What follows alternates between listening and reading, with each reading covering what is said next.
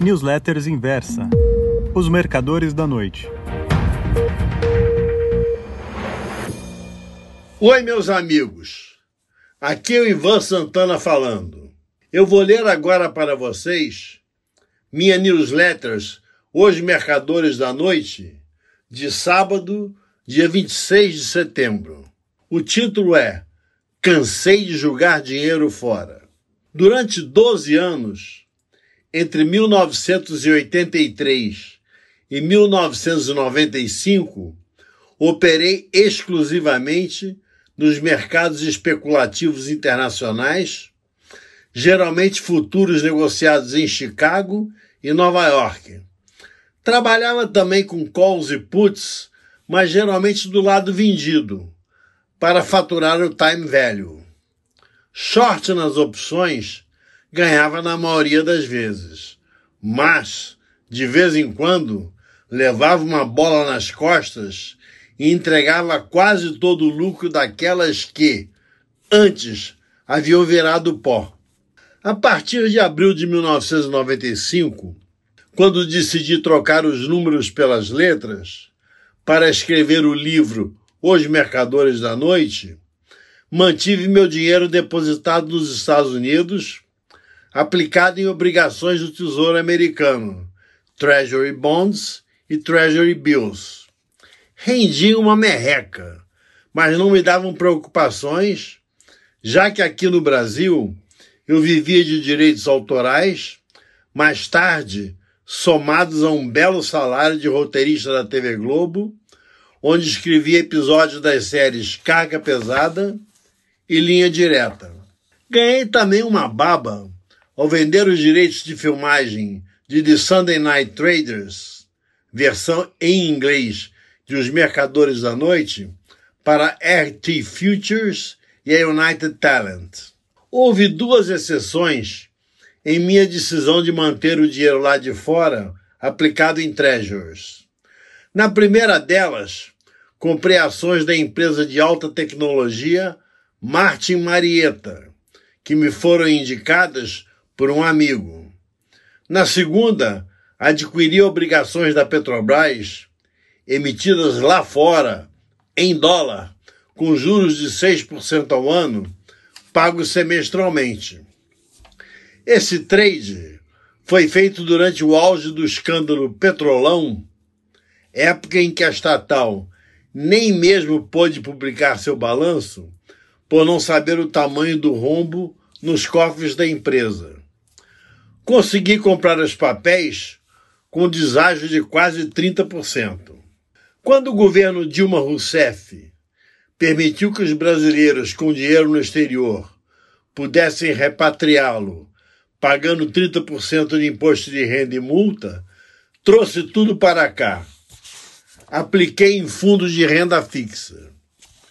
Nestes 21 primeiros meses da administração Bolsonaro, a renda fixa no Brasil deixou de ser atraente apresentando perda real e até perda nominal. Quando, após a chegada da pandemia de coronavírus, o Ibovespa caiu para as proximidades de 60, 60 mil pontos, achei que tinha feito um fundo. Acertei em cheio. Fiz uma aplicação em Blue Chips na B3, que me deu 12% em três dias, e aí voltei para a renda fixa. Ou melhor, para a perda fixa. Há cerca de um mês, cansei de jogar dinheiro fora. Apliquei parte dele, uns 10%, em criptomoedas. Agora estou pensando em pôr tudo, ou quase tudo, em ações. Meu objetivo é buy and hold, entre parênteses, comprar e sentar em cima. Ações tradicionais simplesmente para tê-las e receber dividendos, sem me importar muito se o mercado está subindo ou caindo. Pretendo adquirir os papéis ao longo dos próximos meses. Já escolhi as primeiras ações. Vale ou N, ou Vale 3. Sempre gostei da empresa, mesmo quando era estatal, Como uma mineradora de ferro tem de ser competitiva em logística, a antiga Companhia Vale do Rio Doce sempre foi eficiente na extração e no transporte ferroviário e marítimo.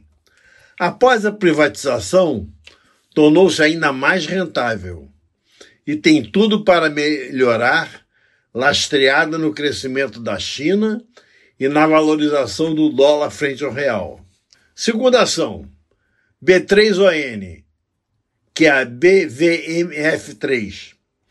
Acompanhei a B3 desde antes da fusão da BMF com a Ibovespa, com a Bovespa, já que escrevi o livro Projeto Maratona, que trata do processo de desmutualização e IPO da primeira. Tem monopólio do negócio no Brasil, portanto ganha na alta e na baixa do mercado é tão importante para as finanças do país quanto o Banco Central. Papel para guardar para sempre. Outro papel. Petrobras PN, a PTR4. Tem custo baixíssimo de extração de óleo cru na camada do pré-sal. Superou totalmente os escândalos do passado. Está se livrando dos maus negócios e se concentrando em sua atividade básica, prospectar e comercializar petróleo. Agora tenta, na justiça, autorização para vender suas refinarias. Próxima ação: Itaú Unibanco PN, a ITU-B4. Dos três grandes bancos privados brasileiros, Bradesco, Santander e Itaú, este é o meu preferido pretendo comprar ações da holding visando dividendos. Como sempre foi muito explorado pelo banco como correntista, chegou a vez de passar para o lado de cá do balcão. Próxima ação: Magazine Luiza SA, a MGLU3. A Magalu conseguiu se dar bem em todos os cenários que se envolveu, inclusive quando teve suas lojas fechadas na pandemia. Faz ótimas aquisições. É especialista em logística e comércio eletrônico. E, finalmente, Ambev ON, ABE V3. Desde que eu operava a Companhia Cervejaria Brahma e Companhia Antártica Paulista, antes da fusão e antes da Ambev, sempre gostei do setor Ainda mais agora, que se tornou uma potência internacional. Também é ação para comprar e esquecer. A esta altura, o leitor poderá estar questionando: Pô, Ivan, você indicou o óbvio. Não tinha uma barbada para dar para gente? Algo que desse 100% de lucro em seis meses? Desculpe-me quem pensou assim. Estarei fazendo essas aquisições nos próximos meses apenas para me livrar desse cenário de taxas de juros reais negativas, cenário esse que promete se prolongar. Quando toda essa crise de liquidez acabar, o que poderá levar um bom tempo, deverei voltar aos títulos do Tesouro ou outras aplicações de renda fixa.